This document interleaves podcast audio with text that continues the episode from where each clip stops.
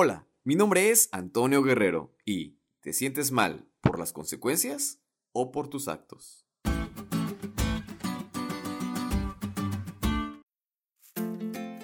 No sé si te ha pasado, pero es muy común en el ser humano sentirse mal y ver la realidad de las cosas hasta el momento que estás sufriendo las consecuencias. Hasta ese punto que quizá estás experimentando físicamente algún efecto de estas. O incluso estás viendo afectado a alguien cercano a ti por esto mismo.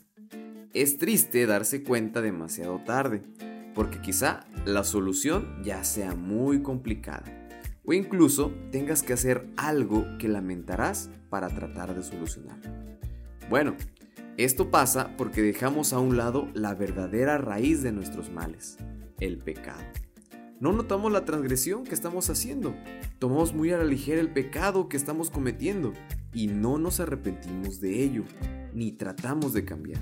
Y nos damos cuenta hasta que el pecado ya ha invadido completamente nuestro corazón. Y ahora sí, ya estamos sintiendo tangibles las consecuencias. Pero en el estudio de hoy vemos qué debemos de hacer cuando nos está pasando esto.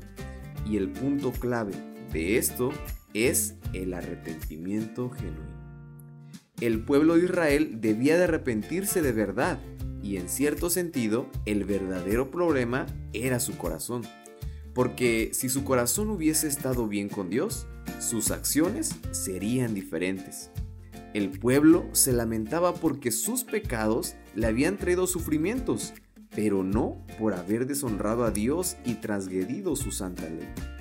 El verdadero arrepentimiento es algo más que pesar por el pecado. Consiste en apartarse resueltamente del mal.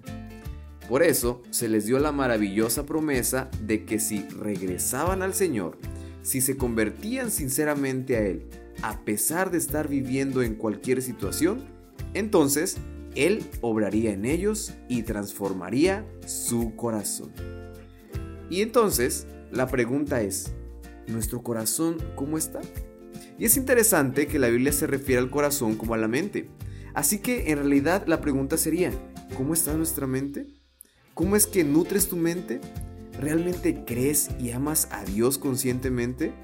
¿Crees necesitar una transformación de tus formas de pensar y de ver el pecado?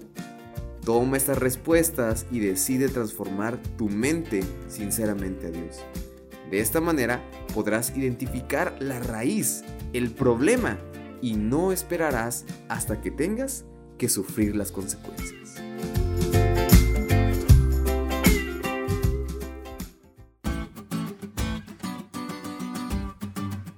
¿Te diste cuenta lo cool que estuvo la lección?